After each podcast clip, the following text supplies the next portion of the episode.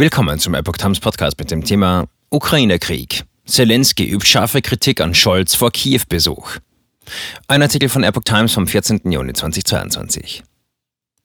Unmittelbar vor dem Besuch von Bundeskanzler Olaf Scholz in Kiew hat der ukrainische Präsident Volodymyr Zelensky von der deutschen Regierung mehr Eindeutigkeit in der Unterstützung seines Landes gefordert.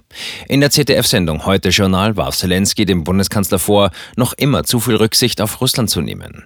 Auch wenn die Beziehungen zwischen der deutschen und der ukrainischen Regierung keineswegs schlecht seien, forderte Zelensky von Scholz die Sicherheit, dass Deutschland die Ukraine unterstützt. Scholz und seine Regierung müssten sich entscheiden. Es darf kein Spagat versucht werden zwischen der Ukraine und den Beziehungen zu Russland, sagte Zelensky. Deutschland habe später als andere Staaten begonnen, die Ukraine militärisch zu unterstützen, sagte Zelensky. Das ist eine Tatsache. Die USA, die Slowakei, Polen, Großbritannien waren die ersten, die geliefert haben. Bulgarien und Rumänien haben auch geholfen. Ebenso die baltischen Staaten. Zelensky. Politische und rhetorische Unterstützung reicht nicht. Deutschland und Frankreich hätten zwar politisch und rhetorisch die Ukraine unterstützt, aber damals am Anfang des Krieges brauchten wir nicht die Politik, sondern die Hilfe, sagte Zelensky.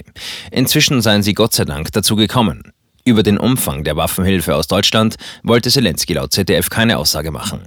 Der deutsche Bundeskanzler müsse eine Position einnehmen und nicht suchen, wo es am wenigsten wehtue in den Beziehungen zu Russland und der Ukraine, sagte Zelensky dem ZDF. Dieser Ansatz sei falsch. Auf die Frage, ob für einen Frieden Gebietsabtretungen der Ukraine für ihn denkbar seien, antwortete Zelensky, wir sind auf dem eigenen Boden, das ist unser Volk, das ist unser Territorium und es tut sehr weh, Menschen zu verlieren, das ist so. Aber wir werden alles verlieren, wenn wir Russland in diesem Krieg unterlegen sind. Die Ukraine sei nur dann bereit, Gespräche zu führen, wenn die andere Seite bereit sei, dem Krieg ein Ende zu bereiten.